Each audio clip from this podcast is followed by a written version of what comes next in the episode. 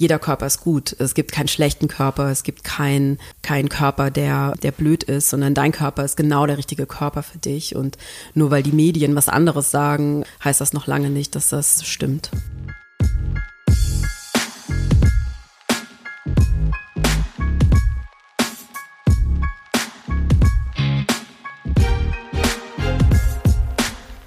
Hallo und herzlich willkommen beim Role Models Podcast, dem Podcast, bei dem wir inspirierende Frauen zu ihrem Leben, ihrer Karriere und dem, was sie auf dem Weg gelernt haben, interviewen. Mein Name ist Isa. Und mein Name ist David und wir sind die beiden Gründer von Role Models, der Event- und Podcast-Reihe, die wir gemeinsam gestartet haben, um weiblichen Vorbildern eine Plattform zu geben, damit wir von ihnen lernen können. Unser heutiger Gast hat den Sprung aus einem kleinen Ort in Süddeutschland mit einem Umweg über Detroit nach Hamburg geschafft, wo sie seit über 20 Jahren wohnt. Melodie Michelberger ist PR-Beraterin, Feministin, alleinerziehende Mutter, Aktivistin und Mitgründerin der Community Trust the Girls. Mit Melody sprechen wir über ein weites Themenfeld. Wie sie zu dem Namen Melodie Michelberger kam und was dahinter steht. Ihr, ihre ersten Schritte in die Verlagswelt und ihre Arbeit bei Magazinen wie Brigitte und Gala, Sie verrät uns, wie es zu ihrem Burnout kam und warum sie vor allem gestärkt aus dieser schwierigen Situation herausgekommen ist, die dann wiederum zur Selbstständigkeit geführt hat. Sie teilt ihre ganz persönliche Definition von Feminismus mit uns und ähm, verrät uns, wie sie mit der Community Trust the Girls sich engagiert und den Weg zur Gleichstellung und Gleichberechtigung für andere Frauen ebnen möchte. Was und wie viel sich in Sachen Vielfalt und Inklusion in Deutschland ändern muss und wie sie ihre Kunden zu dem Thema berät, darüber sprechen wir natürlich auch. Zum Schluss erzählt uns Melody von ihrem nächsten spannenden Projekt, ihr erstes Buch. Wir freuen uns wie immer, wenn ihr diesen Podcast abonniert und ihn mit euren Freunden auf Instagram Stories teilt oder auf Twitter oder auf Facebook. Oder vielleicht habt ihr sogar einen Moment auf iTunes uns zu bewerten und eine kurze Rezension zu schreiben, damit noch mehr Leute wie ihr diesen Podcast hören. Vielen Dank an dieser Stelle für eure Unterstützung und natürlich auch das Zuhören. Und jetzt geht es auch schon los mit Episode 4 des Role Models Podcasts mit der furchtlosen Melodie Michelberger. Melodie, willkommen beim Role Models Podcast. Hallo. Erste Frage eigentlich schon direkt. Magst du äh, wie, wie würdest du am liebsten genannt werden? Melanie oder Melodie? Ähm, das kommt drauf an, gerne Melodie. Melodie? Ja. Dann erzähl doch mal die Geschichte dazu, weil ähm, das ist nicht dein echter Name, ne? Nee, Melody ist nicht mein echter Name. Mein echter Name, den meine Eltern mir gegeben haben, ist Melanie Jasmin Marilyn. Und ähm, ich fühlte mich aber in meinem mir gegebenen Namen eigentlich nie so richtig wohl. Ähm, und als ich 93 bis 94 ein äh, Auslandsjahr in, in, den USA verbracht habe, in Detroit, ähm, hatte ich das Glück, dass die, die neben mir saß, meistens, man wählt ja die Kurse, man hat nicht, ähm, man hat jeden Tag den gleichen Stundenplan, ähm, die neben mir saß, hieß Harmony. Und weil, warum auch immer Melanie nicht so einfach auszusprechen war in, von vielen Lehrern, wurde ich einfach Melody genannt, weil die neben mir eben Harmony hieß und waren wir immer das ähm, ein Duett, weil wir auch gern mal zu spät kamen oder uns auffällig waren, weil wir während des Unterrichts gequatscht haben. So kam das Melodie. Und also du das der, Ursprung kommt so ein bisschen aus so fast wie so ein kleiner Unfall aber du hast das dann weitergetragen. Und jetzt, wenn ich mir das so anschaue, ist das ja fast so, als hättest du äh, so eine Persona kreiert darum. Ist das, ist das, ist das korrekt? Also siehst du das so als, als, ähm, als Persönlichkeit? Also sind das zwei, gibt es zwei verschiedene? Gibt es eine Melanie und eine Melodie? Mm, also für mich gibt es natürlich nur eine Person, ne? also eine Melodie und eine Melanie. Ähm, mein Sohn fragte mich tatsächlich vor kurzem, ähm, ob er, ähm, also wie er dann heißt, ähm, ob er auch Michelberger heißt, weil ich mich ja im öffentlichen, im Internet ähm, nicht nur Melodie nenne, sondern auch Michelberger nenne, also kompletten Künstlername gewählt habe vor ein paar Jahren. Und ähm, äh, für mich ist es tatsächlich, genau, ich bin, für mich ist das so eine, eine Sache, aber ich, ich merke schon, dass ich damit was kreiert habe, was, ähm, was so ein bisschen auch so einen Abstand hat zu mir. Ähm, das kam damals durch eine Trennung, dass ich damals ähm, verheiratet war und mich eben wieder getrennt habe und ich nicht so richtig wusste, welche Identität ich gerade habe. Also bin ich Melanie Jeske oder bin ich Melanie Wegner und dann habe ich mich einfach bei Facebook kurzerhand in Melody Michelberger umgenannt, weil Melody einfach der Name war, den ähm, ein ganzes Jahr lang ganz viele zu mir gesagt haben, eben in den USA, ähm, in Deutschland nicht, aber so habe ich das wieder aufgegriffen und ähm, Michelberger war so eine eine einfach tatsächlich eine absolute Schnapsidee, weil ich in Hamburg ähm, neben einer sehr großen Kirche wohne, die Michel heißt und in Hamburg gibt es keinen Berg, aber die Kirche ist auf dem Berg und eben Michelberger. Also es war tatsächlich eine Schnapsidee mittlerweile ist es aber eine Persönlichkeit geworden. Also von Schnapsidee zu was, äh, was Konkreten, was du, also hast du das dann, also ähm, es klingt ja so ein bisschen, das Thema Personal Branding ist ja auch so ein Thema, was jetzt so äh, viel besprochen wird. Es, gehst du da, gehst du das jetzt dadurch, dass ein Künstlername und aus einer Schnapsidee entstanden ist, gehst du da jetzt, wenn es da so Markenentwicklung äh, wenn man das so, so, so mitdenkt, gehst du da jetzt ein bisschen strukturierter vor, was das angeht, diesen Künstlernamen zu, mit was zu füllen? Oder ist das weiterhin äh, einfach aus einer Schnapsidee und ist jetzt einfach so?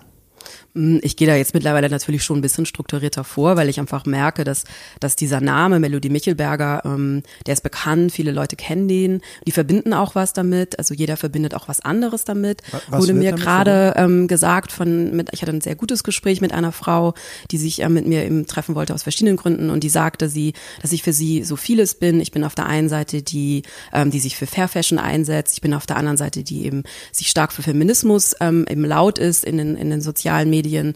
Auf der anderen Seite bin ich für sie aber auch die Hamburgerin, die Mutter, die alleinerziehende Mutter und ähm, was war das noch? Genau die eben immer so bunte Kleider anhat und ähm, sich mit Pflanzen beschäftigt. Und für sie, sie meinte aber, dass es für sie, sie fand das, ich fand das so ganz schön von ihr zu hören, weil sie meinte, dass ähm, Genau, dass ja jeder was das rausziehen kann für sich, ähm, was was was jeder gerade gut findet. Und da habe ich wirklich tatsächlich drüber nachgedacht ähm, über was sie eben gesagt hat, dass ähm, genau, dass ich so vieles eben auch sein kann und ähm, viele nat viele Themen auch natürlich abdecke. Ist das wichtig? Also würdest du empfehlen, dass Leute sowas entwickeln? Eine, eine Art Eigenmarke oder ich glaube Identität ist glaube ich so das das normalste Wort dafür. Aber empfiehlst du das und wenn ja, wie was für, ein, was für ein Rat kannst du Leuten mit auf den Weg geben? Also lustigerweise gebe ich ja mittlerweile tatsächlich Workshops, wie mache ich aus meiner Idee eine, eine Brand, äh, wie mache ich ne, aus meiner Idee eine Marke.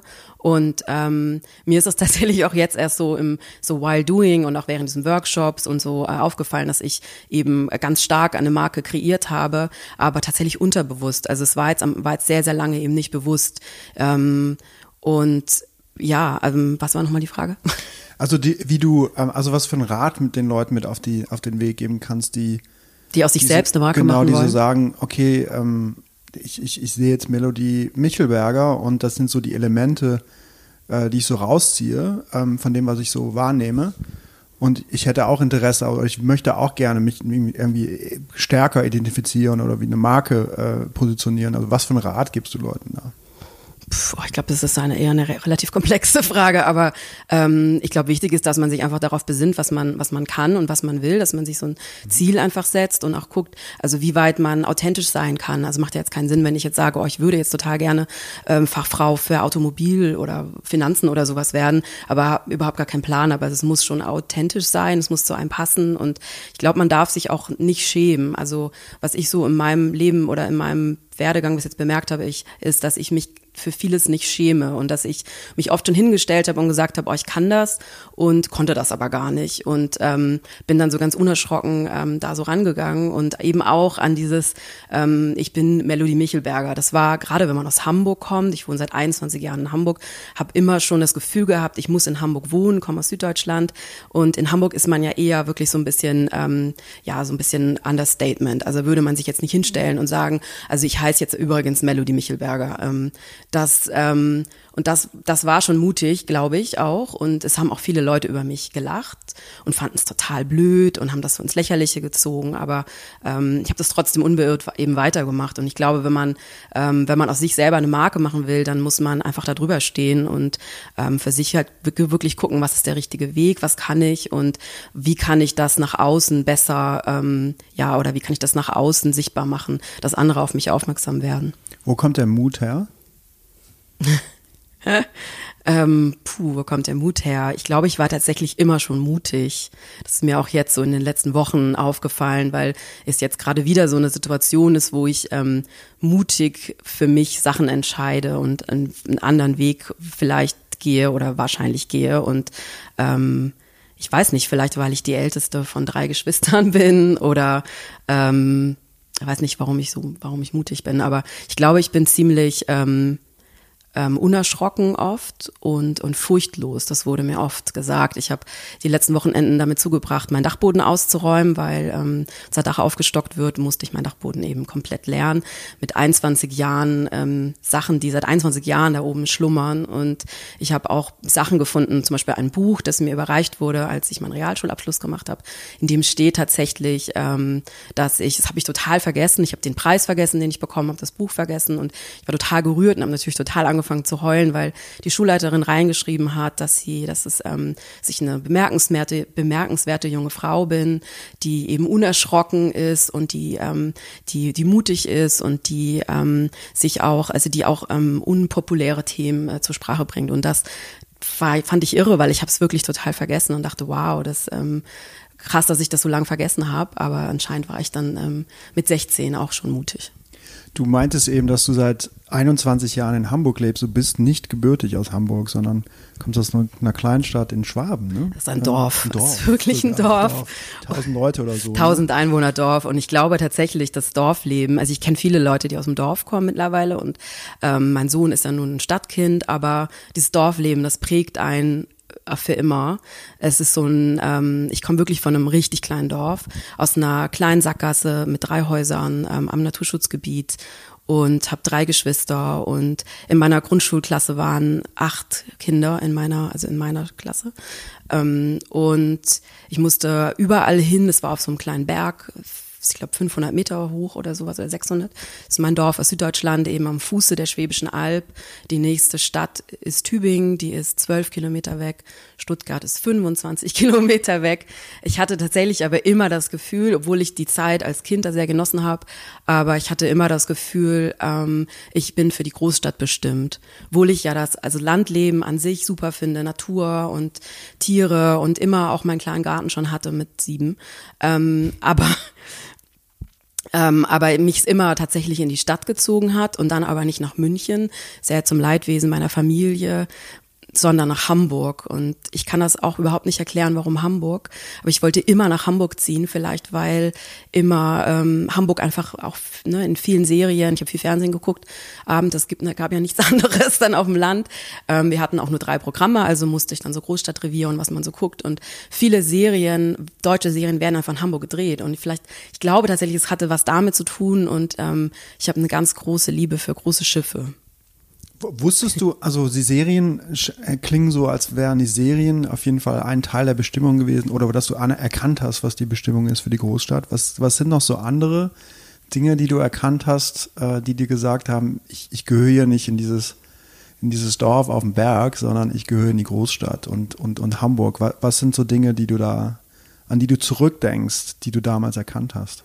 Ich war, ich hatte ja das Glück, dass ich nach meiner Realschule als ähm, der ersten Realschülerin Deutschlands, das wollte ich nochmal nachrecherchieren, ich habe es aber nicht gefunden, ähm, ein Stipendium bekommen habe von dem parlamentarischen Patenschaftsprogramm, das bis dato eben immer nur, weil sich wohl immer nur äh, Gymnasiasten ähm, beworben haben und ich bis dato eben die erste Realschülerin war, die sich beworben hat, die dann auch ähm, das Stipendium eben bekommen hat für das Jahr.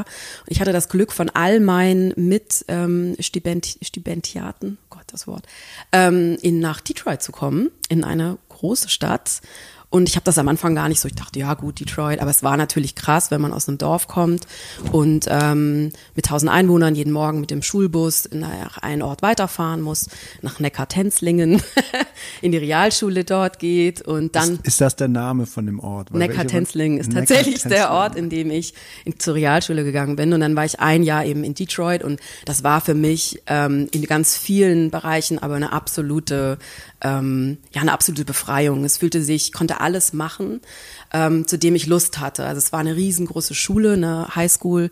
Ich fing ja mit einem total weißen Blatt da an.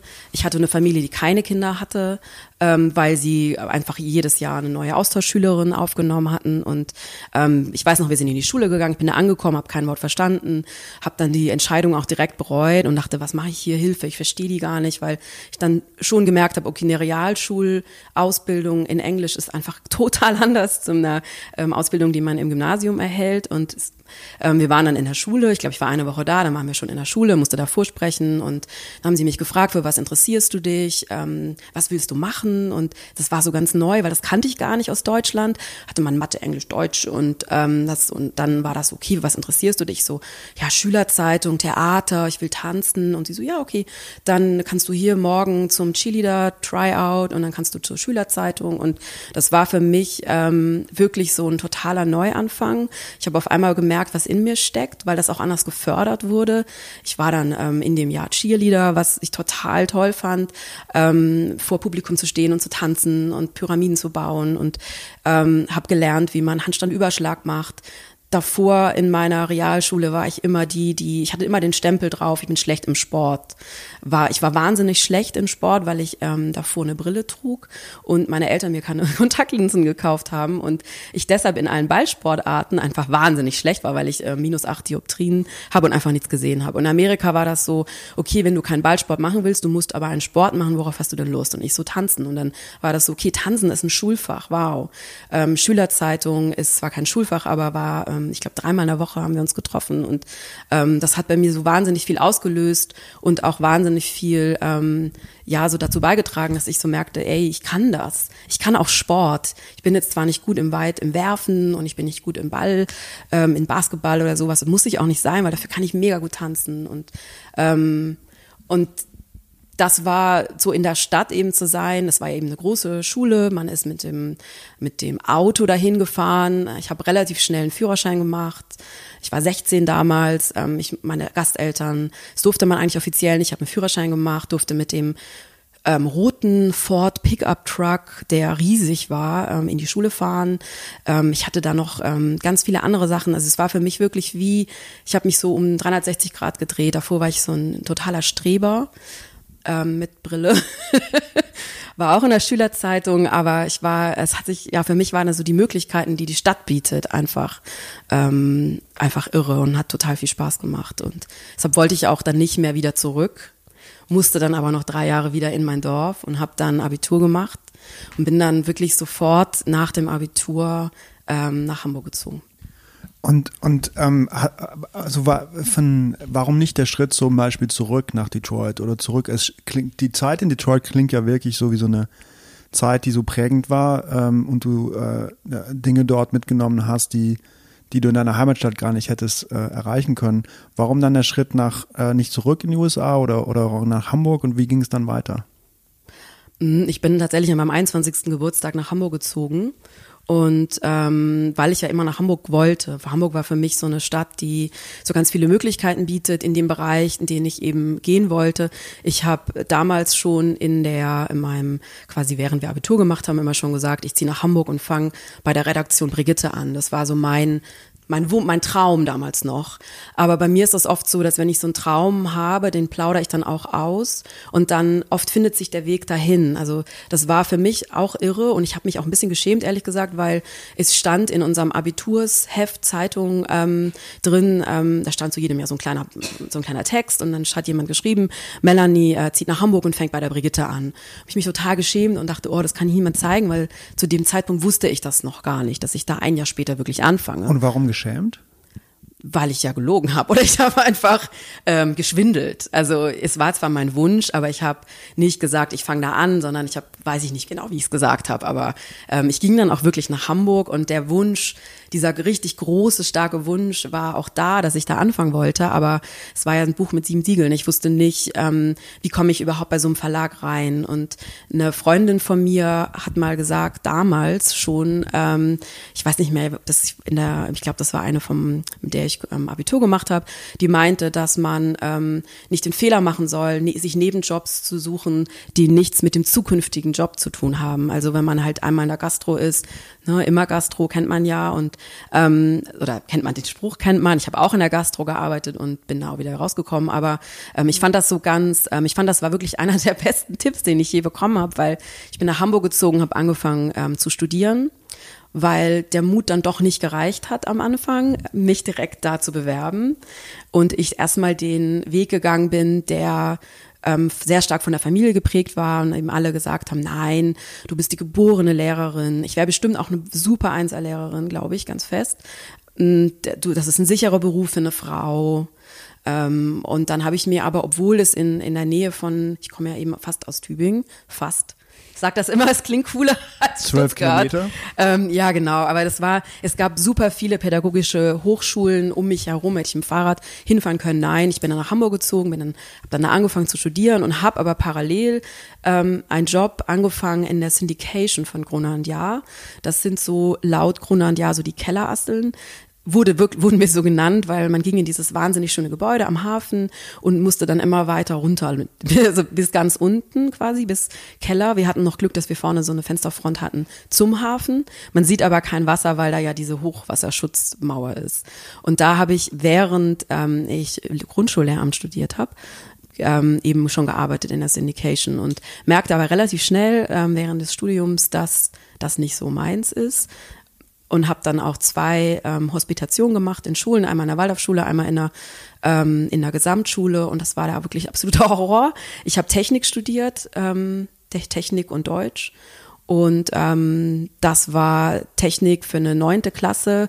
Ich war ja selber 22 oder sowas und die waren alle größer als ich und ich merkte, okay, die, die Durchsetzungskraft, das ist jetzt nicht so, es, das wird nicht funktionieren und das ist nicht das, wo mein Herz brennt. Und mein Herz schlug eben immer lauter, gerade wo ich dann jeden Tag in dieses Gebäude auch ging und bei der Syndication gearbeitet habe, es schlug immer lauter, ey, du willst doch eigentlich Moderedakteurin sein, willst doch bei der Brigitte arbeiten. Und ähm, ich habe dann ähm, tatsächlich auch das weiter gesagt zu Leuten und dann ähm, hat mir tatsächlich jemand geholfen, ähm, ein Praktikum ähm, zu erlangen, nicht bei Gruner und Jahr, sondern bei dem Milchstraßenverlag.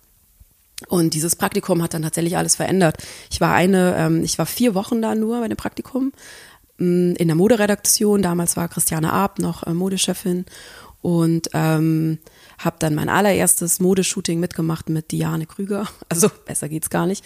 Ähm, habe da wahnsinnig viel gelernt. Es war eine sehr ähm, ja, eine sehr anstrengend, es war eine sehr anstrengende vier Wochen. Ich erinnere mich da auch noch sehr gut dran, denn ich wollte am dritten Tag schon nicht mehr das Praktikum weiterführen, weil ich das Gefühl hatte, ähm, die wollen mich da nicht. Ich wurde nicht gut behandelt in meine Augen. Es wurde nicht mit mir gesprochen.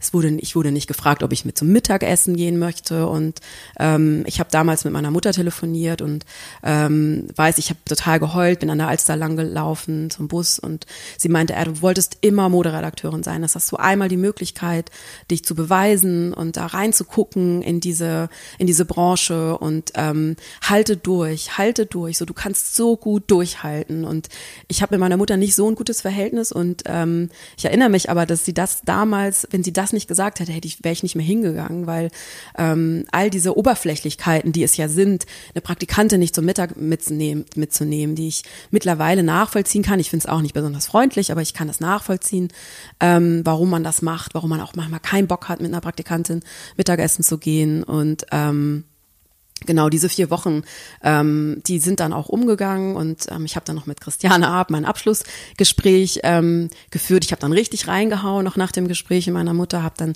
in Eigeninitiative ähm, tausend Millionen Sachen besorgt. Das war ja damals noch anders. Es gab ja kein Internet.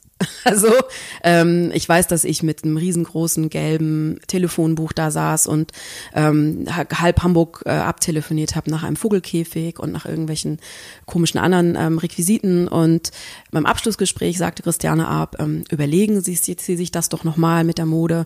Ähm, wollen Sie nicht doch in die Mode gehen, weil Sie wären so ein großer Verlust für die Mode. Und ich bin da rausgegangen und musste wirklich lachen, weil ich dachte, ach komm, das sagt sie doch jetzt zu jeder Praktikantin. Und ich, aber irgendwann realisierte ich so, nee, das, das war schon ernst gemeint. Also ich fühlte mich damals nicht gemeint und ähm, es hat trotzdem in mir gearbeitet, habe dann weiter studiert und habe dann weiter bei der Syndication gearbeitet. Und irgendwann kam ein Anruf in die Syndication von der Redaktion Brigitte, das ist kein Witz, ähm, die sagten, komm doch mal hoch, ähm, wir würden dich gerne ähm, kennenlernen, du wurdest uns empfohlen, ähm, und zwar von Isa Petereit, die weiß das auch, der habe ich das schon hundertmal gesagt, das, und ihr auch schon sehr oft gedankt, dass sie quasi äh, meine Wegbereiterin war für meinen Traum, den ich beim Abitur schon hatte. Ähm, Isa ist ja mittlerweile eben Modechefin ähm, oder auch in der Chefredaktion der Brigitte. Und damals hat sie Brigitte TV gemacht, ist weg von der Amica und eben zur Brigitte TV und Da suchte ähm, die Brigitte eine Assistentin und ähm, ich wurde gefragt, ich wurde nach oben zitiert, bin nach oben gegangen.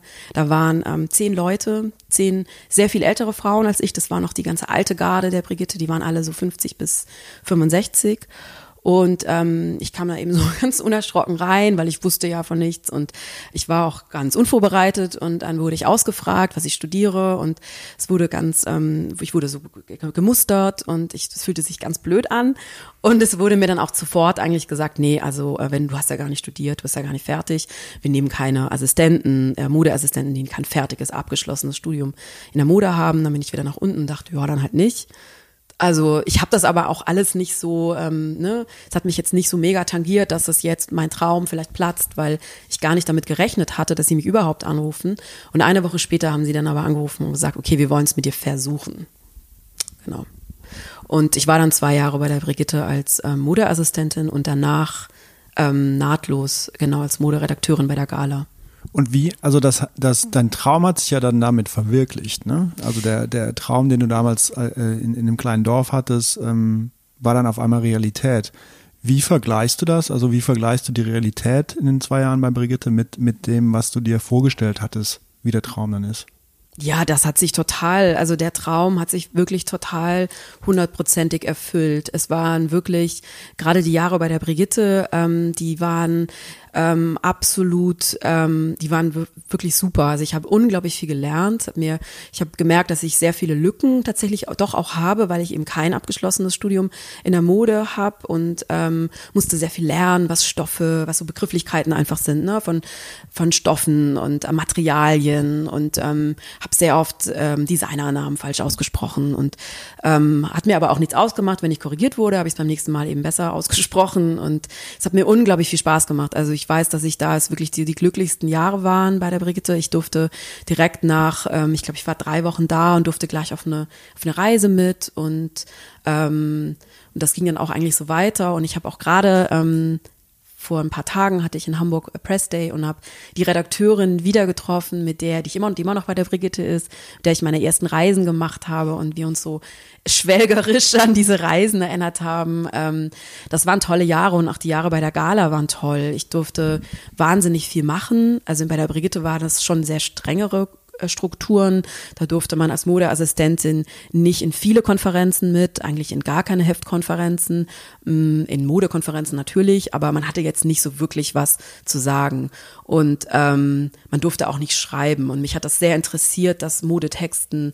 Ähm, Styling hat mich auch interessiert, Modeproduktion, aber auch sehr viel den Text. Und bei der Gala war das so, ich war, glaube ich, vier Tage da und dann hatte ich schon, ähm, also A war das anders, weil wir alle Internet hatten. Bei der Brigitte hatten wir kein Internet. Es waren ja nur drei Häuser weiter. Oder ein, kein Haus, es waren drei Gänge weiter.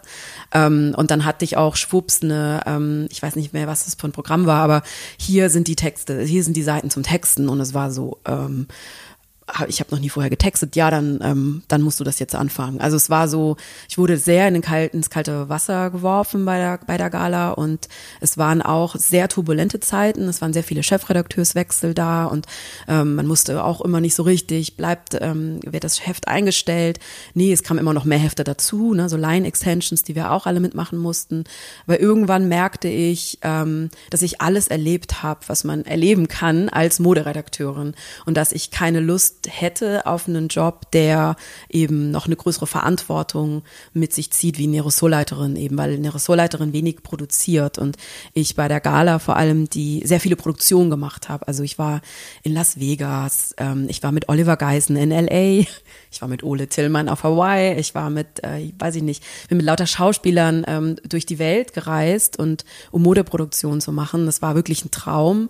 Es hat unglaublich viel Spaß gemacht und es war auch mega anstrengend und man kann das auch nur machen, glaube ich, wenn man irgendwie 25 ist und keine Familie hat, weil man einfach wochenlang unterwegs ist. Aber irgendwann war der Punkt erreicht, dass ähm, so mein Arbeitspensum war war einfach erreicht und ich merkte, die Wertschätzung ist meiner Arbeit gegenüber ist nicht da und ich erinnere mich an den Tag, an dem ich ähm, morgens um 10 oder um 11, also vormittags aus äh, einer 14-tägigen Produktionsreise wiedergekommen bin ähm, von Rio und ähm, mir dann ganz aufgeregt angerufen wurde ähm, auf dem Handy, ja, wo bleibst du? Wir warten alle auf dich und ich so, ähm, ich bin gerade erst angekommen, ich muss erstmal kurz nach Hause mich duschen. Nee, du musst jetzt sofort herkommen. Die Chefredaktion will jetzt sofort sehen, was du gemacht hast und damals wurde ja nicht digital fotografiert, das heißt, ich hatte nur diese ähm, Polaroids und ähm, ich bin dann, genau, wurde dann die Polaroids angeschaut in der Konferenz, musste dann in die Konferenz ungeduscht aus einem Flug von Rio. Ich meine, es gibt noch Schlimmeres, na, was dann passieren kann, aber es war trotzdem so, muss das jetzt sein und musste dann die Polaroids vorlegen, die dann komplett zerrissen wurden. Es war ja keine fertige Geschichte, es war keine, keine ausgesuchten Fotos, es waren die Polaroids und ähm, ich weiß, ich bin da aus dem Zimmer gegangen und meine Beine aus der Konferenz, äh, weil da war dann immer so, alle saßen in der Konferenz, alle Ressortleiter plus die ganze Redaktion eigentlich und ähm, bin rausgegangen und bin so einfach in mich zusammengesackt, weil ich einfach nicht mehr konnte und ähm, sind noch so ein paar Sachen passiert und dann ähm, bin ich gegangen.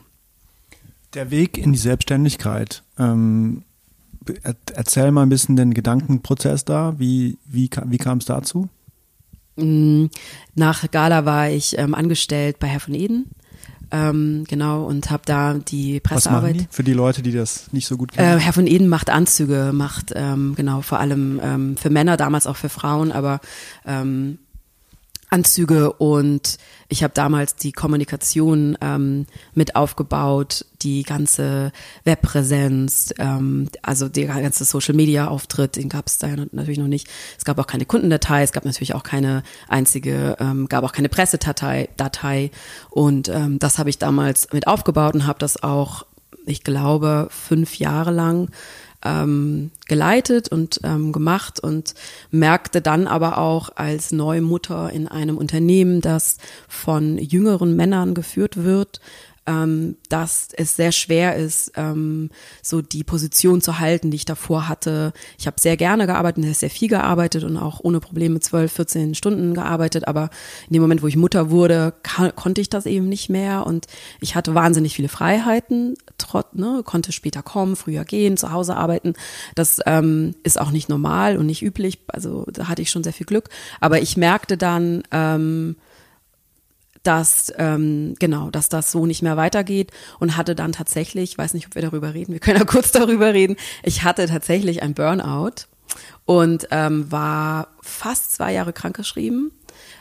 Ich müsste das mal nachgucken. Also irgendwas zwischen eineinhalb und zwei Jahren war ich krankgeschrieben und habe natürlich dann aufgehört, da zu arbeiten, fest angestellt zu arbeiten. Und in diesem, während dieses Burnouts, dass einen natürlich total den Boden unter den Füßen wegzieht, vor allem als Mutter. Dann kam dann noch eine Trennung ähm, und ähm, ganz viele existenzielle Ängste, wie äh, kann ich überhaupt überleben von einem Krankengeld und wie stehe ich eigentlich so in der in der Gesellschaft da und ähm, das war sehr schwierig so die Zeit und aber in dieser Zeit habe ich eben sehr viel natürlich darüber nachgedacht, wie will ich arbeiten als Mutter und als Mensch und merkte dann eigentlich sehr schnell, okay, ähm, ich kann nicht mehr angestellt arbeiten, das werde ich wahrscheinlich auch nie mehr können.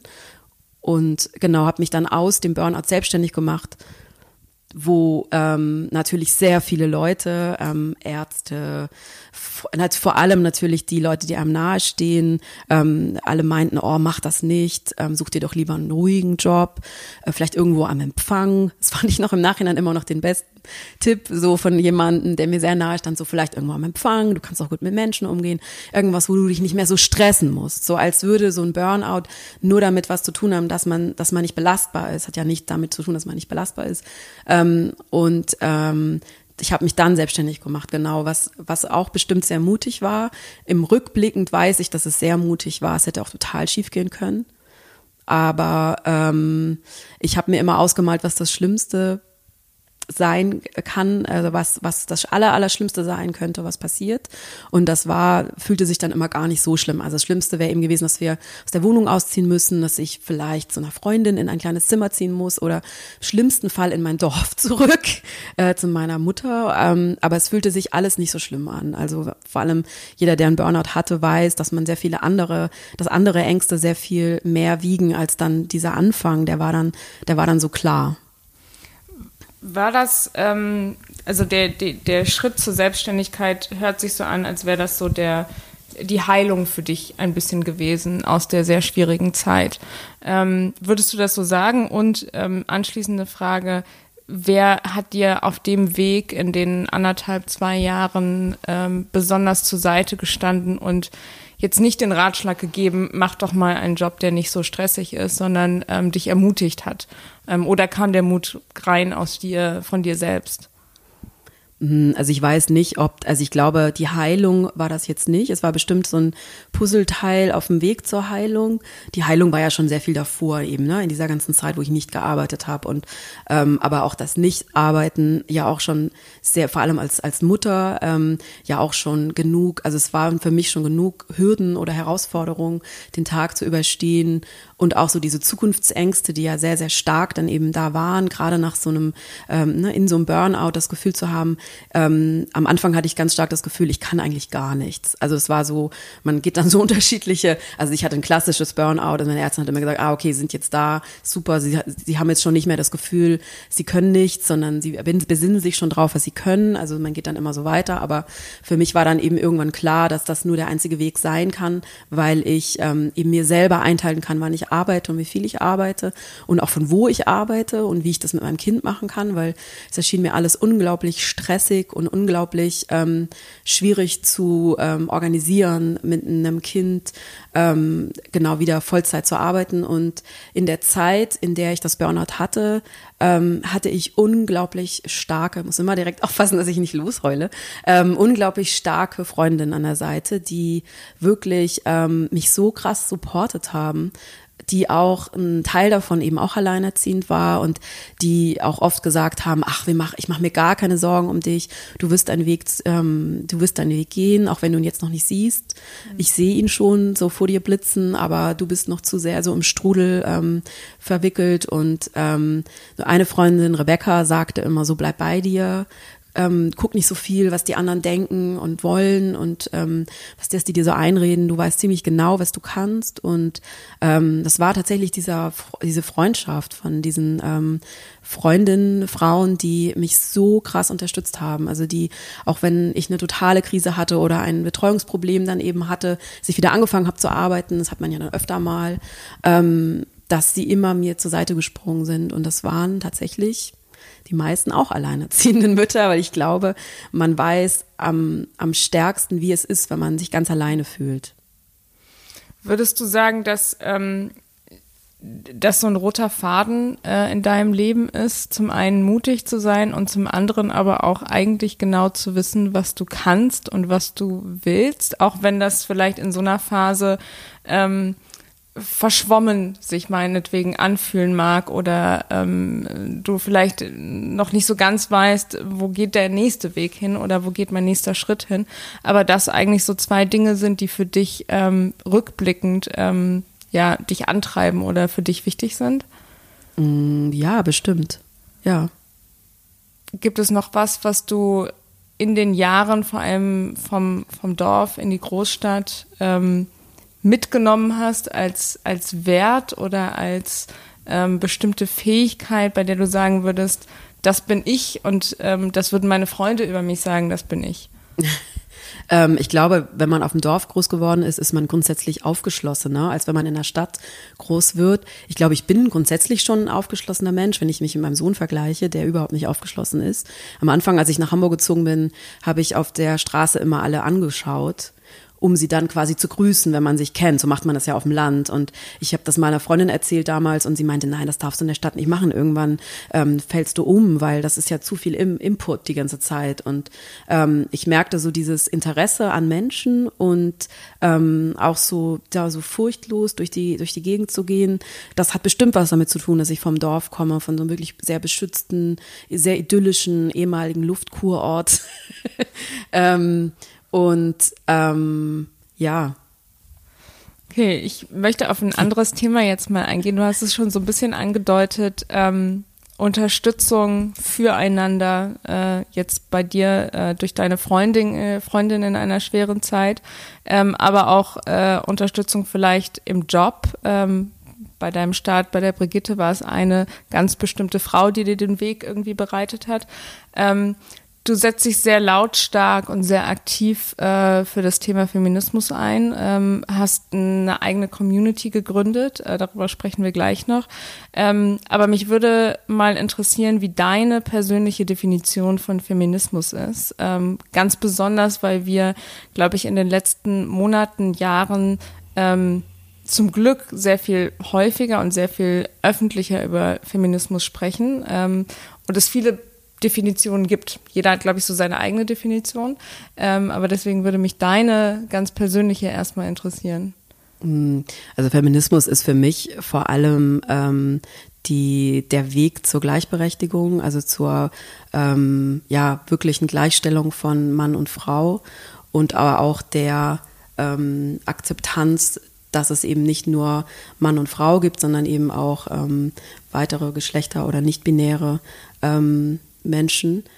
Und ähm, ja, Feminismus ist ja für mich wirklich so ein mittlerweile so ein ähm, so ein Steckenpferd oder so sagt man das geworden. Ähm, das kam das kam tatsächlich aus dieser Zeit, ähm, in der es mir nicht so gut ging. Ich weiß, dass ich immer schon Feministin war, aber es nie benannt habe. Und es war auch nie nötig, das zu benennen. Es war aber auch eine andere Zeit, also so Mitte der 90er oder Anfang der 2000er ähm, war das gar nicht so ein Thema oder für mich auch selber nicht so ein Thema.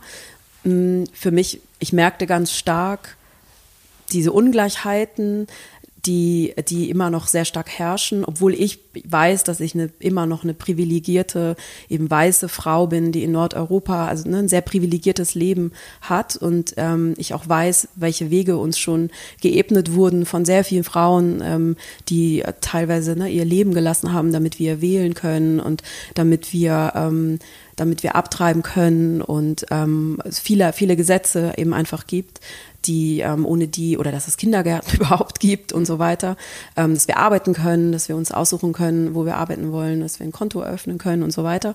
Ähm, aber ich merkte dann tatsächlich in dem Moment, wo ich selber Mutter wurde, ähm, dass es so viele Ungerechtigkeiten gibt, die ich davor gar nicht wahrgenommen habe, weil ich natürlich auch, weil man ja immer so diese Brille auf hat, ähm, ne, man guckt so um sich herum und das war einfach für mich in dem Moment gar nicht ähm, wichtig. So ist es einfach. Und ähm, ich merkte dann sehr stark, welche Rolle mir als Frau auf einmal, ähm, welche Rolle ich so zu spielen hatte in der Gesellschaft. Also was, was, ähm, was sollte ich erfüllen als Mutter? Und es war, ich fand, das war eine sehr schwierige Zeit. Also ich wollte unbedingt Mutter werden, wollte aber auch gleichzeitig noch arbeiten und ähm, kannte zu dem Zeitpunkt auch nicht viele Frauen, die das auch so gemacht haben und ähm, musste für mich da so eine ganze, musste mir da so einen Weg frei machen und habe dann eben angefangen, ähm, feministische Literatur zu lesen, ähm, um dann eben auch festzustellen, okay, alles okay, also alles normal.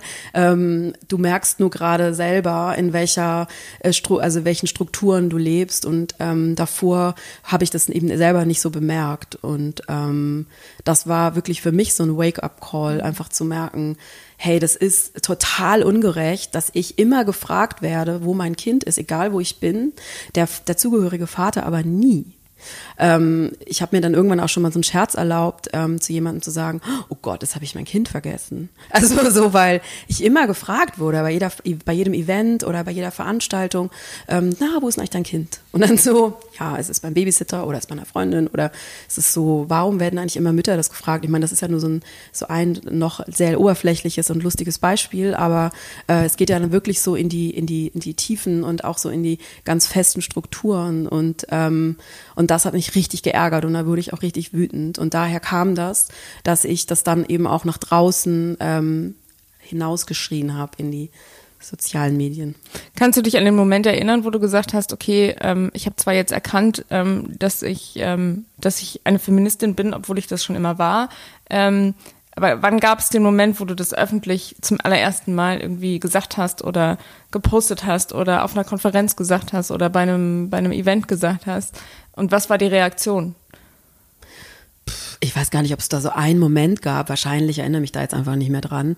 Ähm, na, die Reaktion war ja eine ganze Zeit lang, also bevor das jetzt auch so, so, so ein Fashion-It-Piece wurde, wie es ja gerade noch so ist, ähm, ähm, war das schon immer noch so ein Kampfschrei. Also wenn man gesagt hat, man ist Feministin oder man ist, ähm, ja, man beschäftigt sich mit Feminismus, war das erstmal sowas, ui, ah, das ist aber jetzt, ähm, ah, dann bist du jetzt so eine Emanze oder was. Also so, das habe ich schon öfter mal gehört oder es wurde auch schon mehrmals gefragt, ähm, oft auch von Männern, so, ähm, sag mal, du bist doch lesbisch, oder? Weil sonst würdest du dich ja gar nicht so doll für Frauen einsetzen, ne? Ähm, das war dann so, ähm, bitte? Ähm, was, was auch so eine übergriffige, sehr übergriffige Frage ist, ne? Also einfach jemand, den man mich kennt, so eine Frage zu stellen. Ähm, das war eine ganze Zeit lang war das so, dass ein sehr viel Gegenwind kam und dass ähm, das auch was Negatives eben war. Und das hat sich ein bisschen geändert, weil natürlich jetzt der Feminismus eine große, so eine Art Revival hat und ähm, und auch so ein bisschen natürlich so ein Sellout angefangen hat, ne, mit den Dior-T-Shirts und den H&M-T-Shirts und was auch immer es noch für T-Shirts gab und Tassen und Anhänger und was wie immer, wird dann immer sowas zugeschickt, so ähm, von Leuten, von Followern, die sagen, oh, guck mal, bei Karstadt gibt's jetzt auch äh, Girl Power Tassen oder Schlüsselanhänger oder sowas. Aber ähm, ich, das siehst, siehst du da, kurze Nachfrage, siehst du dadurch den, den Ursprung und, und die Ursprungsidee und den Ursprungsgrundgedanken ähm, des Feminismus in Gefahr? Dass das jetzt gerade ähm, von Modeketten und von großen Marken aufgegriffen wird und ähm, vielleicht ein bisschen verwässert wird? Ja, das wird natürlich total verwässert. Ich finde es, ich finde es grundsätzlich ähm, gut, wenn, wenn die Parolen in die Straßen getragen werden. Ähm, ich finde, das ist eben auch so ein ganz komplexes Thema. Also auf einen Seite ist es natürlich, finde ich, gut, wenn man darüber spricht und wenn ähm, viele junge Mädchen äh, T-Shirts tragen, auf denen drauf steht einmal Feminist oder Girl Power oder was auch immer. Nur wenn das dann so eine hohle Phrase ist, dann bringt es einfach, bringt es nichts der politischen, äh, ne, dem, also es, es kommt kein politischer Aktivismus mhm. raus aus so einem T-Shirt, wenn man dann nicht auch etwas macht, wenn man dann nicht einen Arsch hochkriegt und wirklich auf die Straße Straße geht und was ähm, auch immer wieder ein Thema dann eben ist bei, bei solchen, ähm, bei solchen Claims, die auf T-Shirts stehen, ist dann okay, das ist natürlich eine riesen Wirtschaftsmacht, die dahinter auch steht. Also es verdienen sehr viel Menschen Geld mit so Claims und ähm, ich habe gerade so ein Interview ähm, gehört einem Podcast, Lila Podcast, die eben auch mit dem Thema sich beschäftigt haben und die eben dann sagen, wenn ihr schon Claims tragen müsst, wie I'm a Feminist oder wenn ihr sagen wollt, hey, ihr gehört auch dazu, ihr seid auch Feministinnen oder Feministen und ähm, wollt so ein T-Shirt tragen, dann kauft das doch bitte von einer, ähm, von einem Verein oder von einer Institution und äh, jede, also Institution oder ne, jeder, jeder Verband, den ich kenne, die sich mit Feminismus beschäftigen, haben auch ihre eigenen T-Shirts. Und dann wäre das eine gute Sache, weil dann ähm, kann quasi feministische Arbeit durch diesen Verkauf der T-Shirts wieder gefördert werden. Und aber H&M wird jetzt nicht oder Dior wird nicht für 500 Euro ein T-Shirt verkaufen und dann 500 Euro in äh, gemeinnützige feministische Projekte stecken. Ja. Kommen wir zu Trust the Girls. Ähm, was steckt hinter Trust the Girls? Äh, wann kamst du dazu, ähm, diese Idee in die Tat umzusetzen? Und ähm, was sind deine Ziele? ähm, gerade jetzt politisch, gesellschaftlich. Ähm, wir befinden uns, würde ich sagen, in einer Umbruchphase, ähm, wo das Thema an Relevanz gewinnt, wo wir aber in Deutschland immer noch nicht bei 50-50 sind, ähm, egal in welchem Bereich. Ähm, und gerade wenn wir uns die äh, deutsche Regierung momentan anschauen, klar, es gibt Vorbilder, weibliche Vorbilder, an denen man sich orientieren kann, aber das Thema an sich steht immer noch nicht gefühlt auf der Agenda. Also was steckt hinter äh, deiner Idee und deiner Initiative und ähm, was würdest du dir wünschen zu verändern, beziehungsweise ähm, vielleicht auch mit, mit Hilfe von anderen Organisationen und Netzwerken ähm, zu schaffen? Also wir wollen auf jeden Fall, also wir haben uns von Anfang an ähm, dazu entschieden, nicht kommerziell zu sein. Deshalb ähm, haben wir uns natürlich auch sehr, sehr schwer gemacht, von Anfang an ähm, diese Community, diesen, dieses Online-Magazin zu starten und ähm, ohne quasi, also wir haben keine Werbung auf der Seite und ähm, haben angefangen mit einem feministischen Talk, mit einem Panel-Talk, zu dem wir dachten, kommen so 80 Leute. Es hätten 80 Leute in den Raum gepasst. Und es kamen aber 480 Leute. Also daran merken wir, okay, es ist also A, Wahnsinn, was wir geschaffen haben für eine Online-Präsenz. Der Name ist natürlich auch mega catchy. Ich muss dazu sagen, der Name dieses Trust the Girls, das war mal der Claim für L-Girl. Und ähm, ich kannte den ganz lange, weil ähm, die Kolleginnen, die das damals gemacht haben, die kannte ich. Man hat sich mal auf irgendeiner Show oder sowas getroffen und ich weiß, ich habe damals einen ganzen Stapel Aufkleber bekommen und es hat mich jahrelang begleitet, dieses Trust the Girls. Und ähm, ich habe auch immer noch den Originalaufkleber von damals und ähm, ich wollte, ich habe mich überall in, in sozialen Netzen, weiß ich nicht, ähm, Twitter und sowas immer schon Trust the Girls genannt. Und ähm, ich habe dann irgendwann tatsächlich die Markenrechte daran gekauft, noch bevor ich überhaupt die Idee hatte, ähm, dieses Online-Magazin und diese Community zu starten.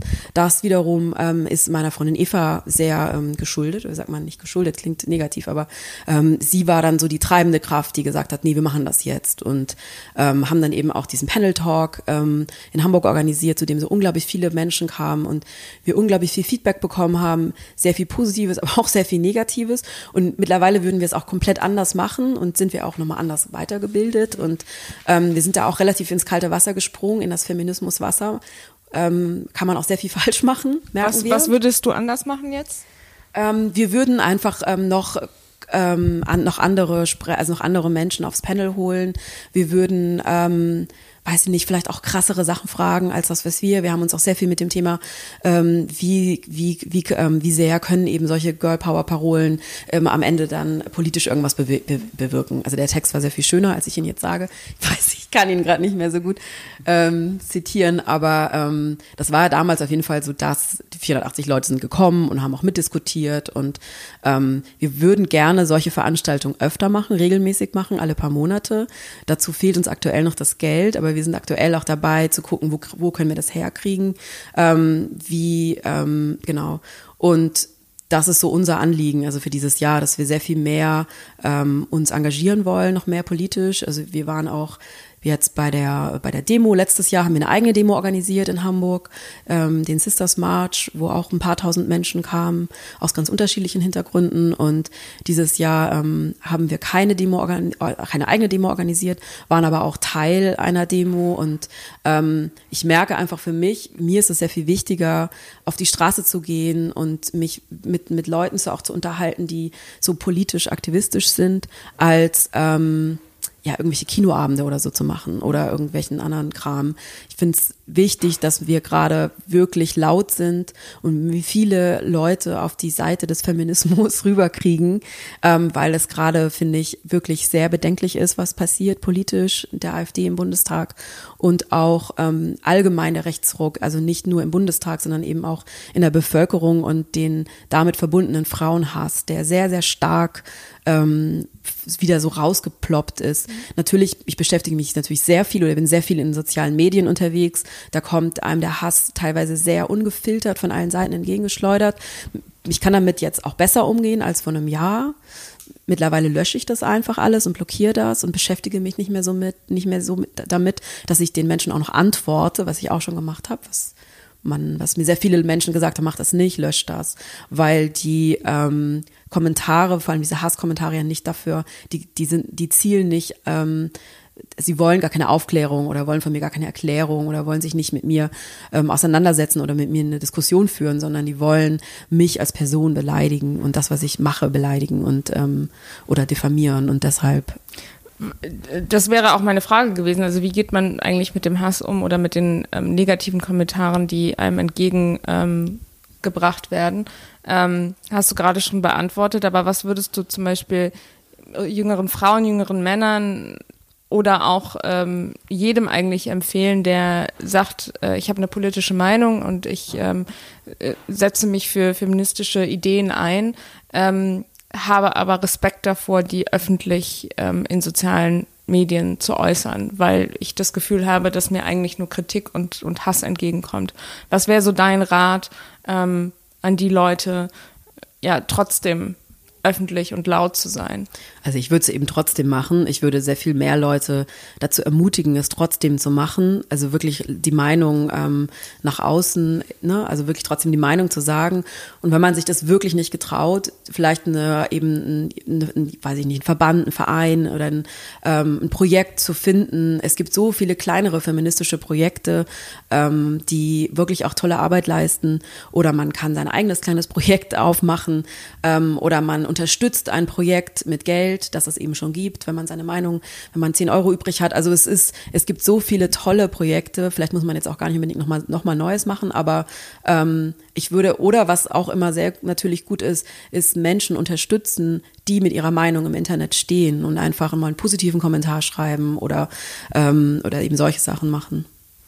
Ähm, Stichwort Frauenförderung und, und Förderung von Vielfalt. Ähm, wo denkst du, stehen wir in Deutschland bei dem Thema? Ähm, also gerade in Unternehmen, aber auch so gesamtgesellschaftlich. Ähm, und was muss noch passieren auf der politischen Seite? Also wenn du sozusagen einen politischen Wunsch hättest an die, an die Regierung, ähm, was, sollte, was sollte passieren in den nächsten vier Jahren? Also ich finde, es muss sich ganz dringend was ändern, überhaupt erstmal, dass es mehr weibliche Politikerinnen gibt. Ich bin total, ich habe jetzt die den Prozentsatz nicht genau im Kopf, aber sind das 23 Prozent oder 25 Prozent ähm, der ähm, im, im Bundestag sitzen Frauen, 25 Prozent, glaube ich, oder sowas.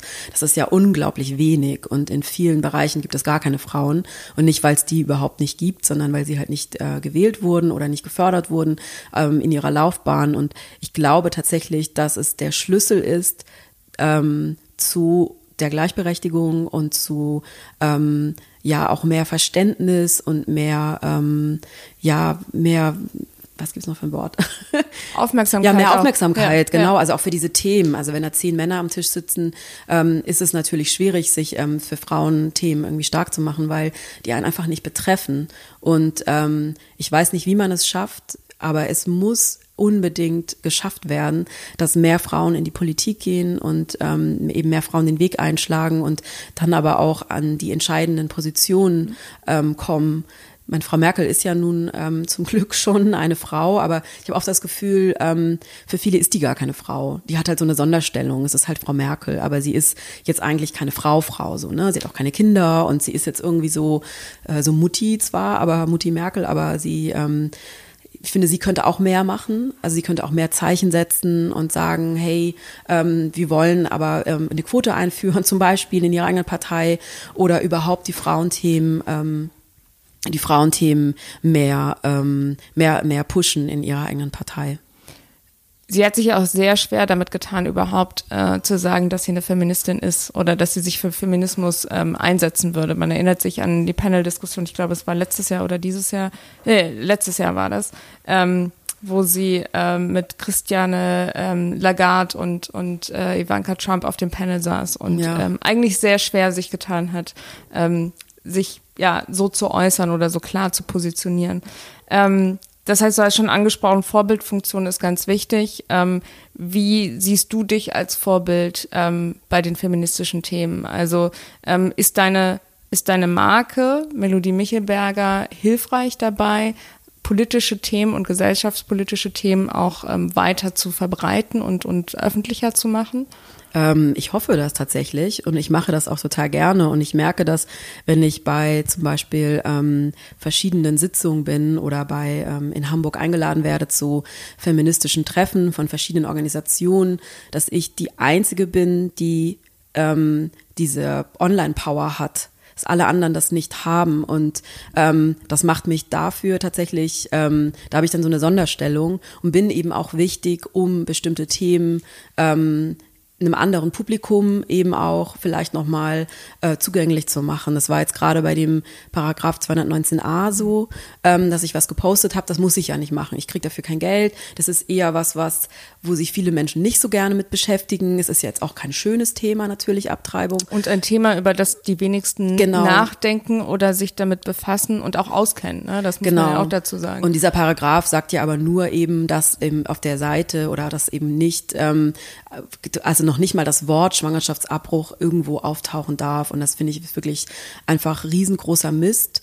Ähm, für viele, viele Frauen ist es super schwierig, ähm, in, in Informationen zu kommen. Und ähm, genau, und das das mache ich gerne und ich finde das wichtig, dass quasi mit der Marke, also die Marke auch so weit politisch ähm, sein zu lassen oder ja, dass ich mich das auch, ähm, ja, auch getraue, das zu machen, weil ich natürlich für viele Menschen dann auch jemand bin, der, ähm, ja, ich habe eine starke Meinung, aber damit verkauft man natürlich dann auch nichts. Ne? Also mit einem, wenn ich mich so positioniere, ich bin dafür, dass der Paragraph 219a abgeschafft wird, ähm, finden viele Leute das auch komisch, weil das eben politisch ist. Mhm. Also das heißt, deine auf der einen Seite die ähm, dein, dein, dein, dein Beruf, deine Passion für, für Mode ähm, und auf der anderen Seite das politische Engagement. Ähm, findest du das manchmal schwierig zu verbinden? Weil in der Person Melodie Michelberger kommt ja beides zusammen oder ganz viele andere Dinge kommen dann natürlich noch zusammen.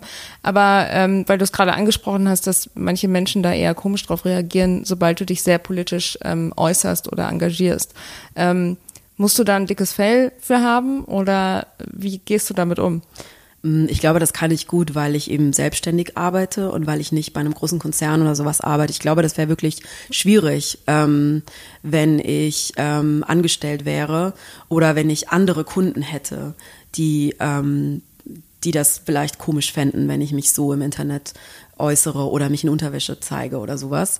Das ist ja schon was, was ähm, ich weiß, dass das viele Leute, Leute wirklich komisch finden und das nicht so richtig begreifen können, aber das macht mir nichts, weil ich, ich weiß, dass es wichtig ist und ich weiß, dass es für viele Frauen und ich kriege auch mal das Feedback, dass es für viele Frauen wichtig ist, dass ich das mache und ähm, umso mehr Feedback ich bekomme, umso ähm, stärker wächst dann auch tatsächlich noch mehr Mut und noch mehr zu machen und eben noch mehr politisch zu engagieren. Ein Thema, was du ja auch äh, sehr stark vorantreibst, vor allem wenn man ähm, äh, sich deinen Instagram-Account anschaut, ist ähm, Thema Body Positivity. Erklär uns, was dahinter steckt. Ähm, ich, wir können uns was darunter, oder ich kann mir was darunter vorstellen, aber vielleicht nicht alle. Ähm, erklär uns, was dahinter steckt und ähm, warum du dieses Thema ähm, so für dich entdeckt hast, beziehungsweise so vorantreibst. Ähm, genau, ich habe ja lange in der Mode gearbeitet, also fast ähm, 15 Jahre.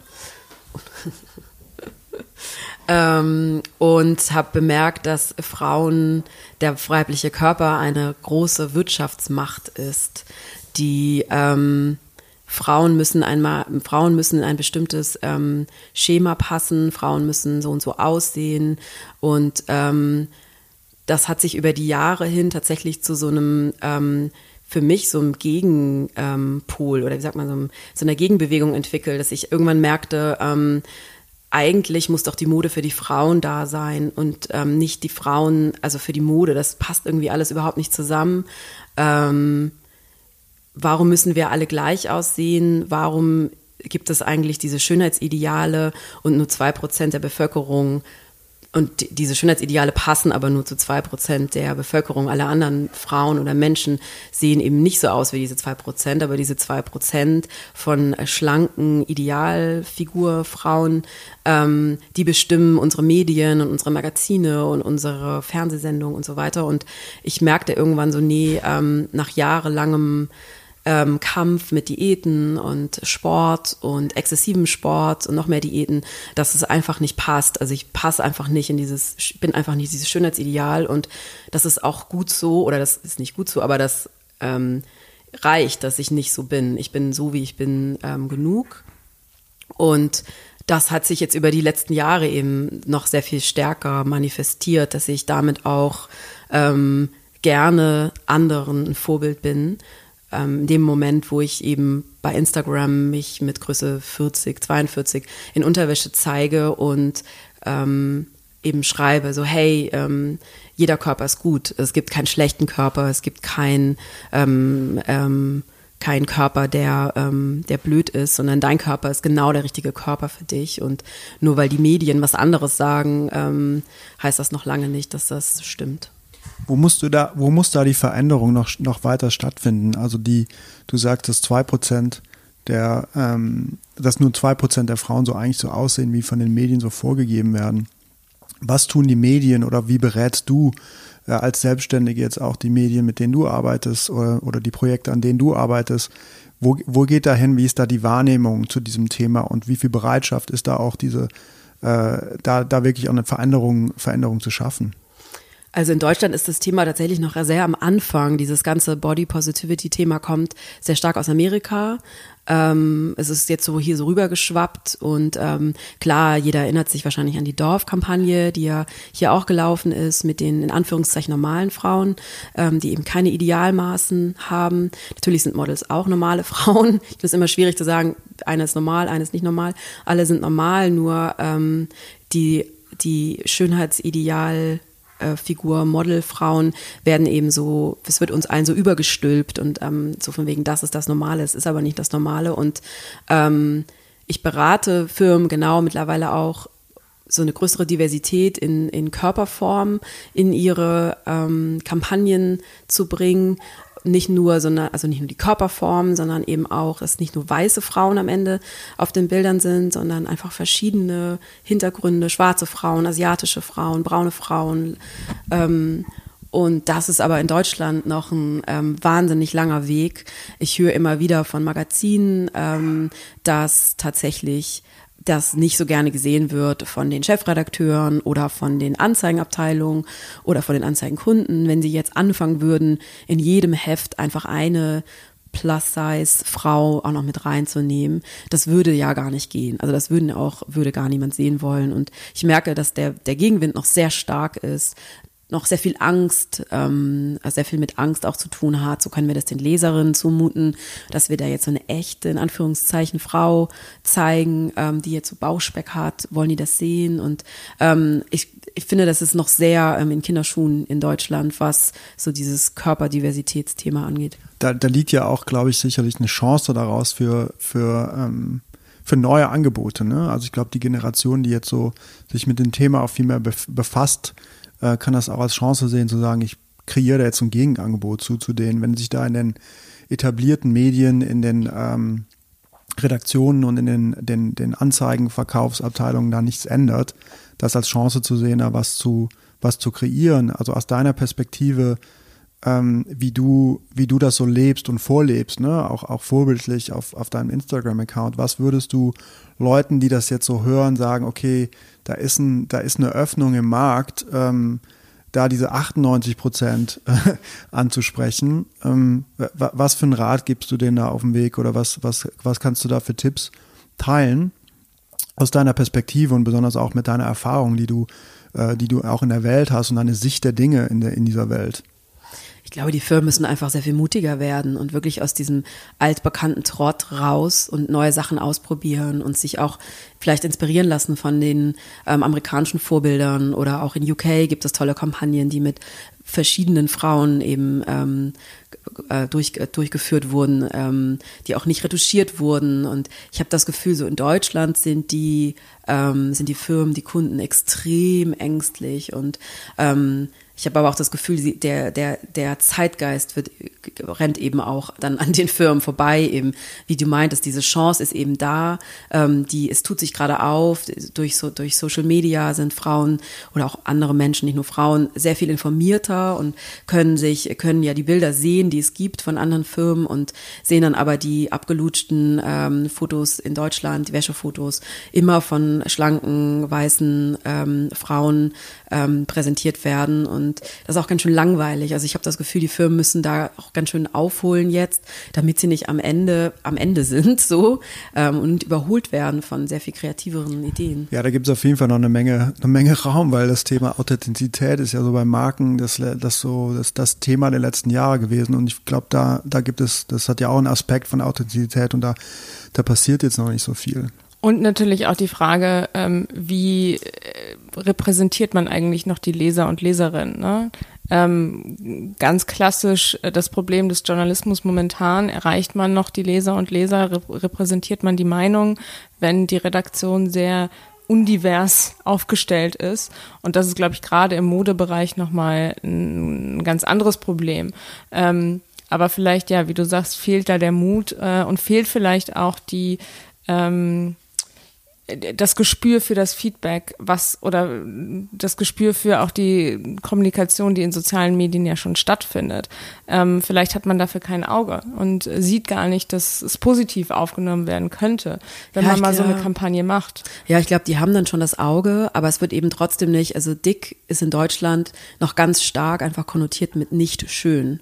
Und einfach eine dicke Frau, oder ich meine, 40, 42 ist ja nicht unbedingt dick, aber eine Frau, die einfach dicker ist als die Norm, ist immer noch nicht schön. Und ich kenne das auch von meinen Kommentaren. Es ist so oft so, dass ich, dass ich da so Kommentare kommen wie, ähm, es ist ja trotzdem schön. es ist immer so, also ich bin da, ich habe mittlerweile wirklich ein starkes, ähm, ne, ein starkes Selbstbewusstsein, auch ein starkes Fell oder ein, ein dickes Fell. Und es, es, ähm, also es berührt mich nicht, wenn Leute sowas schreiben, aber ich muss dann manchmal auch lachen. So, ich bin was meinst du damit? Ich bin trotzdem schön. Also du kannst das ruhig aussprechen. Es mhm. ist auch, ich finde auch total wichtig, dass man sagt so, hey, ich habe einen dicken Arsch, aber ähm, oder nicht aber so. Das ist einfach so, dass man sich diese Worte wieder wieder zurückholt, die ganz lange in so einem negativen ähm, äh, Spektrum so hm. rumschwimmen. Und ich glaube, oder ich bin mir eigentlich ziemlich sicher, dass die Firmen einfach, ähm, das ist ja so ein, über Jahre, jetzt Jahrzehnte, wurde dieses Schönheitsideal, dieser Schönheitsstandard aufgebaut. Und der kann jetzt natürlich nicht über Nacht ähm,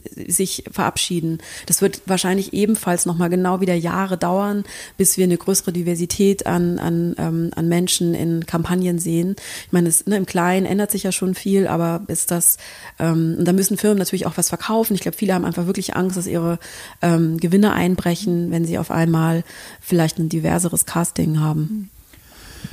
Ein Thema, was wir noch ganz gerne mit dir besprechen würden, bevor wir in die, die drei letzten Fragen reinsteigen, die wir, die wir allen Gästen im Podcast und, und auch bei den Events, die wir hier machen, äh, äh, stellen. Und zwar, ähm, du hast eben äh, das schon schön beschrieben, den Traum, den du hattest, ne, bei der Brigitte anzufangen. anzufangen wenn wir jetzt heute äh, uns, uns in die, nach vorne schauen, ähm, was ist der nächste Traum, äh, den du gerade im Prozess bist zu verwirklichen? ähm, genau, mein nächster Traum ist ein Buch zu schreiben über das ganze Thema Body Positivity und auch Feminismus. Also ich finde, Feminismus schwingt da einfach mit rein, weil eben der Frauenkörper als Wirtschaftsmacht und ähm, überhaupt die Wiedererlangung oder die wieder die Ermächtigung des weiblichen Körpers so sein zu lassen, wie er eben ist, das finde ich so ein total wichtiges Thema. Und ähm, es gibt noch nicht so viele Bücher. Also in Amerika gibt es wahnsinnig viele Bücher. Da ist das ganze Thema auch noch mal sehr viel größer und wichtiger als bei uns. Ähm, und genau. Warum, warum ist das so? Warum glaubst du, ist dieser Unterschied so groß? Ich habe wirklich tatsächlich auch vor kurzem darüber nachgedacht, warum das so ist. Ich glaube, in Amerika ist es generell ähm, eine andere Stimmung, Sachen auszusprechen. Ich glaube einfach, die Leute sind äh, insgesamt entspannter, also auch in die Zeit, in der ich da war, dann ähm, so über das Thema auch zu sprechen. Ähm, vielleicht gibt es, also jemand meinte zu mir, naja, es gibt ja auch viel, viel mehr dickere Menschen in Amerika. Gibt es natürlich, weiß es nicht, ob das was damit zu tun hat. Ich meine, grundsätzlich geht es ja erstmal darum zu sagen, hey, ich bin ich, so wie ich bin, bin genau richtig. So, und ich fühle mich schön und ich muss aber auch nicht so schön sein, dass du mich schön findest oder dass irgendjemand anderes mich schön findet. So wie ich bin, bin ich gut genug und schön. Und ähm, ja, ich glaube, in Amerika ist es einfach ein bisschen ähm, entspannter und locker. Wie gehst du jetzt an den Prozess ran? Also Buchschreiben hört sich für mich jetzt erstmal wahnsinnig groß an und ähm, ich hätte, glaube ich, nicht den Mut, mich daran jetzt zu wagen. Wie, wie startest du? Ähm, hast du ein Blatt Papier vor dir, wo du sagst, okay, das sind meine, das ist mein, mein, meine drei Themen, die ich im Buch irgendwie widerspiegeln möchte? Ähm, und wie lange dauert der Prozess schon an, ähm, den du gerade durchläufst, äh, bis du überhaupt zu dem Schreiben oder Schreibprozess kommst? Ähm, ich denke schon ein bisschen länger darüber nach. Auslösend der Moment war, als meine Freundin Mary meinte, ähm, auf die Frage, ich habe sie gefragt, puh, was dieses Jahr wohl für mich so mitbringt, am Jahreswechsel war das, da meinte sie, wieso ist doch klar, du schreibst ein Buch. Und dann war ich so, oh, wenn das jetzt schon andere sagen, dann scheint das ja wirklich sowas zu sein, was so über mir schwebt und ich das jetzt wirklich machen muss. Und das hat jetzt noch mal ein paar Monate so in mir gereift und ähm, ich musste jetzt natürlich erstmal andere Sachen umstrukturieren, weil ich kann nicht drei, vier Monate am Stück ein Buch schreiben und noch parallel ähm, eine, eine Agentur führen. Und Mutter sein und nebenbei ja, noch alle anderen Dinge machen. Ne? Mutter sein werde ich nicht ablegen können für drei, vier Monate, aber ähm, genau, das sind natürlich jetzt erstmal viele Sachen, ähm, die ich davor noch regeln regeln muss. Mein Zeitplan ist so ab Oktober, das zu schreiben. Und bis dahin, ich bin wirklich wahnsinnig ähm, unstrukturiert. Also ich bin strukturiert und unstrukturiert. Ich glaube, ich bin einfach ein sehr kreativer Mensch und so denke ich auch und so arbeite ich auch. Und ich habe ein sehr großes Moodboard in meinem Flur hängen. Das ist so ein, so ein Hintergrund, so eine Fotorolle, so ein Fotohintergrund.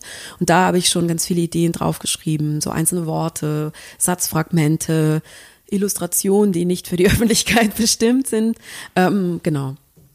Und äh, holst du dir Inspiration von äh, Freunden, von außen, von Magazinen, von anderen Büchern, die du gelesen hast? Oder wirst du erstmal damit starten, dich auf deine eigenen Ideen und deinen eigenen kreativen Fundus sozusagen zu fokussieren? Ich werde auf jeden Fall, bevor das losgeht, mich nochmal, ähm, also natürlich nochmal beraten und auch nochmal wahrscheinlich ein, zwei Magazine oder Bücher lesen.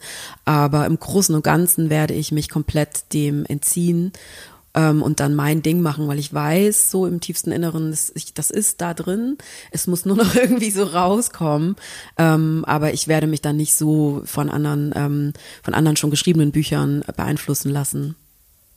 Ähm, was kannst du dir vorstellen, was passiert nach dem Buch, wenn du das Buch veröffentlicht hast? Ich denke immer gar nicht so weit, ehrlich gesagt. Also erstmal habe ich ja noch einen ganz schönen ähm, Weg noch dahin, bis ich das schreibe. Ja. Ähm, sehr viel, dass ich ähm, neu strukturieren muss und ähm, mir quasi den Weg erstmal so freischaufeln muss, dass ich drei, vier Monate diese Ruhe habe und ähm, genau auch diese ne, Ruhe und Zeit habe, dieses Buch zu schreiben. Und was danach ist, weiß ich ehrlich gesagt gar nicht. Also ich bin ja jemand, der wirklich sehr in den Tag hinein lebt ich glaube, das kommt mir manchmal auch ganz so zugute, so in meinem Leben. So, ich genau, ich gucke immer nur, was heute so anliegt und natürlich habe ich auch ungefähr einen Plan. Sonst kann man keine Firma leiten, aber ähm, was danach passiert. Worauf freust du dich am meisten beim Buchprojekt? Diese ganzen Gedanken, die ich im Kopf habe, diese einzelnen Worte und vielen halben Sätze, ähm, die einmal wirklich zu, zu Papier zu bringen. Und ich glaube, das wird super anstrengend. Also ich weiß es jetzt schon, ich merke das jetzt schon, wenn ich schon so größere Teile schon geschrieben habe, so kleine Blöcke, das ist schon so sehr, ähm, ja, das wird einfach eine große innere richtige Kraft, das so rauszu, weil es ja auch sehr, sehr Persönliches ist. Und ähm, ich freue mich, glaube ich, auf den Tag, an dem ähm, das fertig ist. Wir kommen zum Schluss. Ja. Aber bevor wir, äh, bevor wir zum Schluss kommen, haben wir, haben wir drei Fragen, die wir, die wir äh, allen unseren Gästen äh, stellen. Und die erste Frage äh, von den dreien ist, äh, was, was glaubst du sind, sind drei Fähigkeiten, die sich jemand ähm, vielleicht eher zu Beginn der Karriere so ein bisschen aneignen sollte?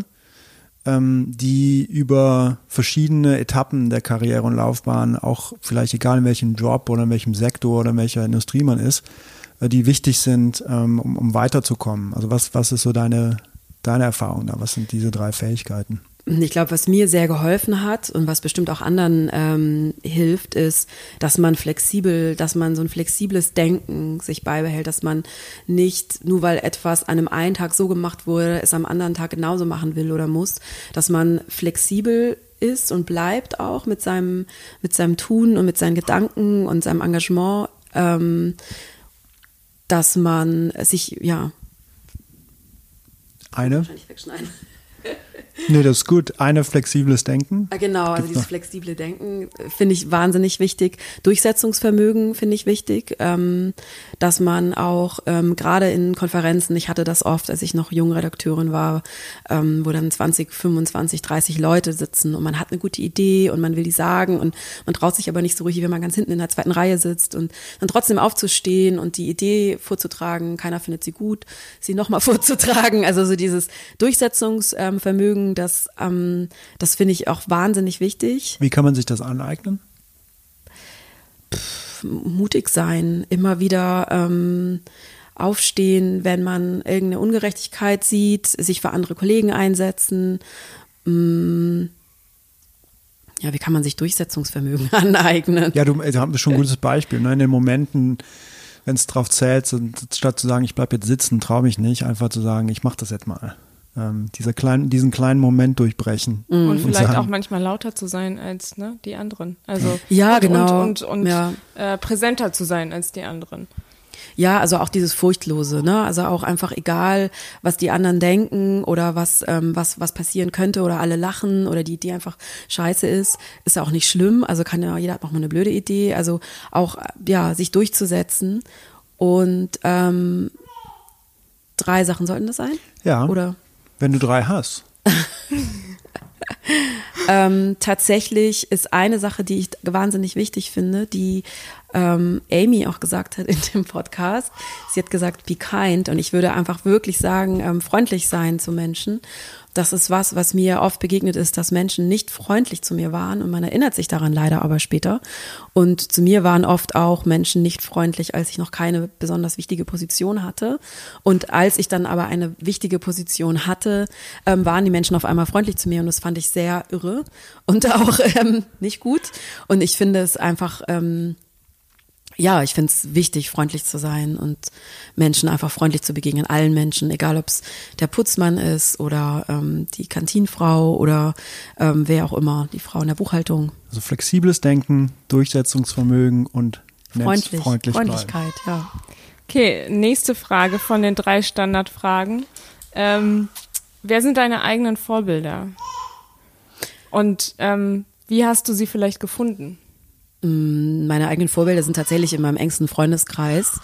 Ähm, eine Freundin, die nach New York gezogen ist ähm, für ein Praktikum und nicht mehr wiedergekommen ist, ähm, als, Artdirektorin gearbeitet hat und mittlerweile aber als Fotografin arbeitet und auch sehr harte Zeiten hatte. Und ich sag immer zu ihr, dass sie mein Spirit Animal ist, weil sie einfach, egal was es, es ist, also sie schafft das. So jede, jede jede Hürde oder jedes ähm, kein Geld, Existenzängste. Und ähm, ich habe ihr Namen nicht gesagt, deshalb darf ich das auch sagen. Ähm, sie zum Beispiel, als sie wirklich gar kein Geld mehr hatte und sie wirklich jahrelang als ähm, sehr gut bezahlte Artdirektorin gearbeitet hat bei einem sehr, sehr großen, bei einer sehr großen Werbefirma, Werbeagentur, ähm, hat sie sich als Käse verkleidet, ähm, Käse ähm, am Broadway aus verteilt. Und das finde ich so, immer wenn es mir nicht gut ging oder ich Existenzängste hatte oder dachte, es geht nicht mehr weiter, ähm, ich finde jetzt keinen Job mehr oder dann habe ich an sie gedacht, wie sie als Käse verkleidet auf dem Broadway stand und ähm, Käsestückchen verteilt hat und es aber immer weiterging und sie mittlerweile ähm, eben als Fotografin arbeitet oder genau einfach Freundin von mir, die ähm, einfach wahnsinnig stark sind ähm, als alleinerziehende Mütter.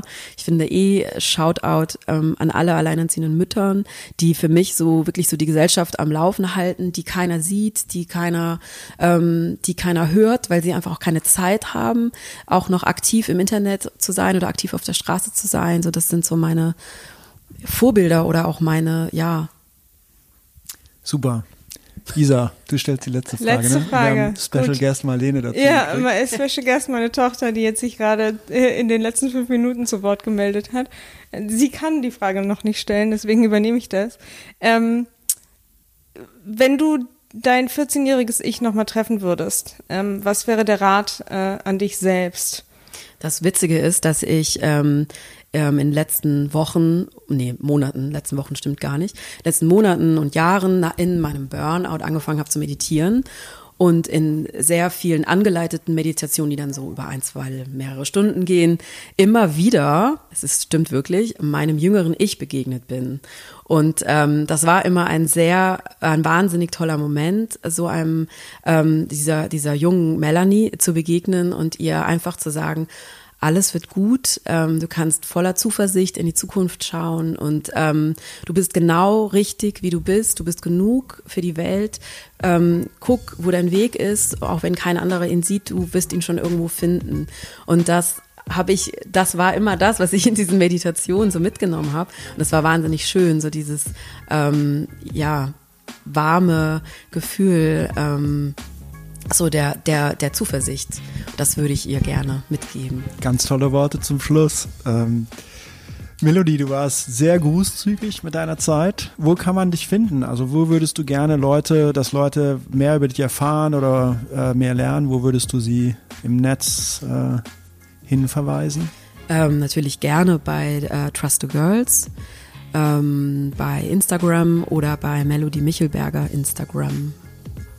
Vielen Dank. Er gibt es noch nicht. Vielen Dank für deine Zeit und Sehr für das gerne. Gespräch und für die Inspiration und die äh, tollen Worte. Ähm, wir freuen uns äh, auf das, was da kommt bei dir und vor allem sind wir gespannt auf das Buch. Vielen Dank. Danke, ich auch. Danke. Danke.